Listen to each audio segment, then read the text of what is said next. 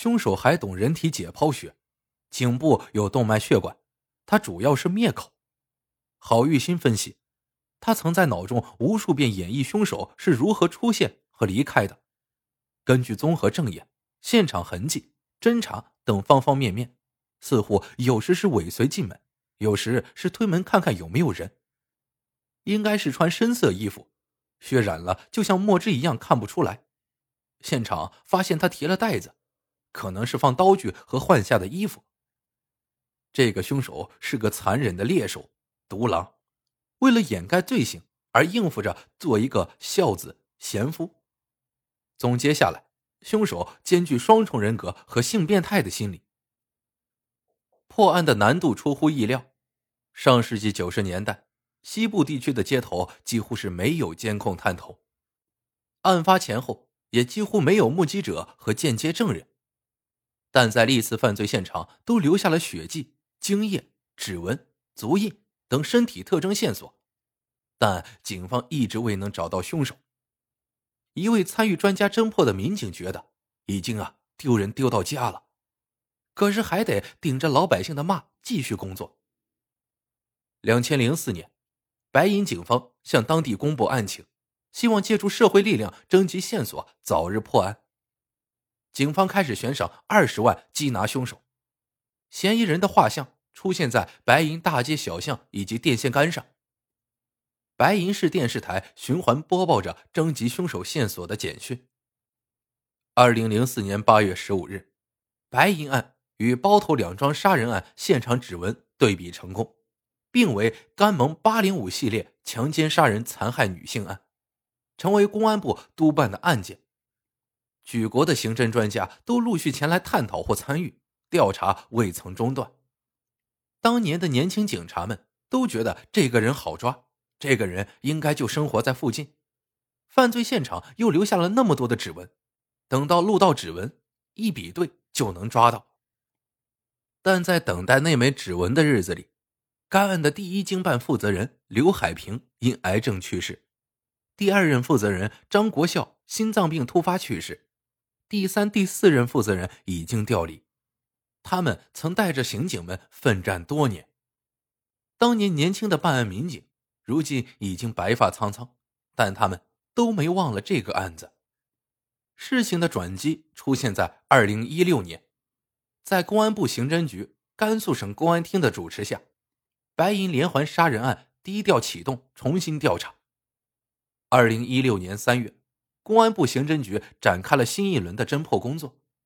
公安部工作组先后四次带领刑侦专家赴白银市、包头市研讨案件，认真分析犯罪嫌疑人特征，对其活动地域进行科学判定。最终，通过新科技手段对原有生物特征再利用，很快取得了重大突破。据侦办此案的警察透露，此案中。首先是一名高姓男子因行贿被监视居住，警方因此采到了此人的血样，经过 Y DNA 检验分析后，此人遗传数据与甘蒙八零五大案嫌犯的信息相符合，这表明案犯与此人有相同的 Y 染色体遗传，是同一家族的男性成员。随后，警方启动家系排查，对其家族上下直系男性挨个筛查分析。尤其是警方已经掌握的嫌犯的大致年龄，最终确定此人的远方侄子高成勇，有时间、空间和具备作案的条件。至此，侦破工作终于拨云见日，警方顺藤摸瓜找到了隐匿二十八年的高成勇。二零一六年八月二十六日，白银工业学校尚未开学，校园里空无人影。这座修建于一九八六年的职业学校，目前正在改建校舍。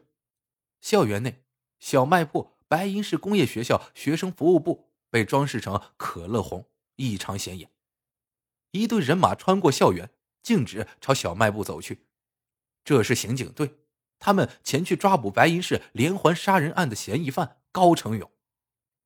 当时，现年五十二岁的高成勇正在小卖部里看店。学校里一位工作人员透露，其实几天前就已经确定他是嫌疑人了。警察让几个学生去买东西，然后反复确认指纹。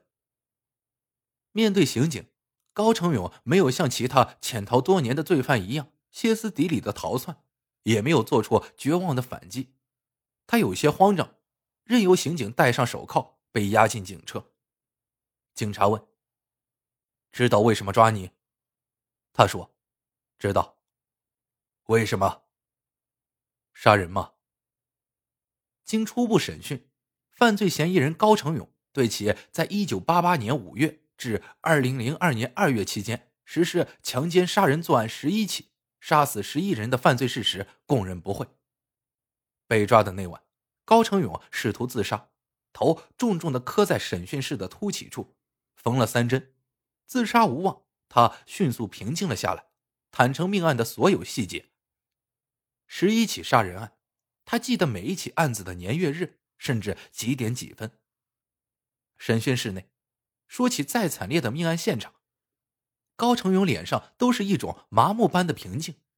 有人问他：“对那么多死者和家属，你就没有任何歉意吗？”他面无表情，摇头。唯一流露出感情的瞬间，是他提起自己的两个儿子。我这事儿。孩子不会受影响吧？据一位知情者称，他语气平和，思路清晰，表情自然。杀人的过程在他的叙述中如同手术环节，没有感情色彩。这一天对他而言，也许早已演练多次。他清楚的记得第一次作案的时间、地点和过程，并提醒我们：如果对外传播，要掐掉容易让人模仿的部分。他说：“他最害怕的是嗅觉灵敏的警犬，而不是人。”二零一六年八月二十七日傍晚时分，白银老城的夜被密集的鞭炮声吵醒。高成勇落网的消息很快传遍全城，不大的白银沸腾了，困扰白银人多年的噩梦终于烟消云散。被生死离别折磨数年的被害人家属终于得到慰藉，穿上红衣放鞭炮庆祝。案件告破，恶魔被擒。经过审理，高成勇被判处死刑，立即执行。这个杀人狂魔终于被绳之以法。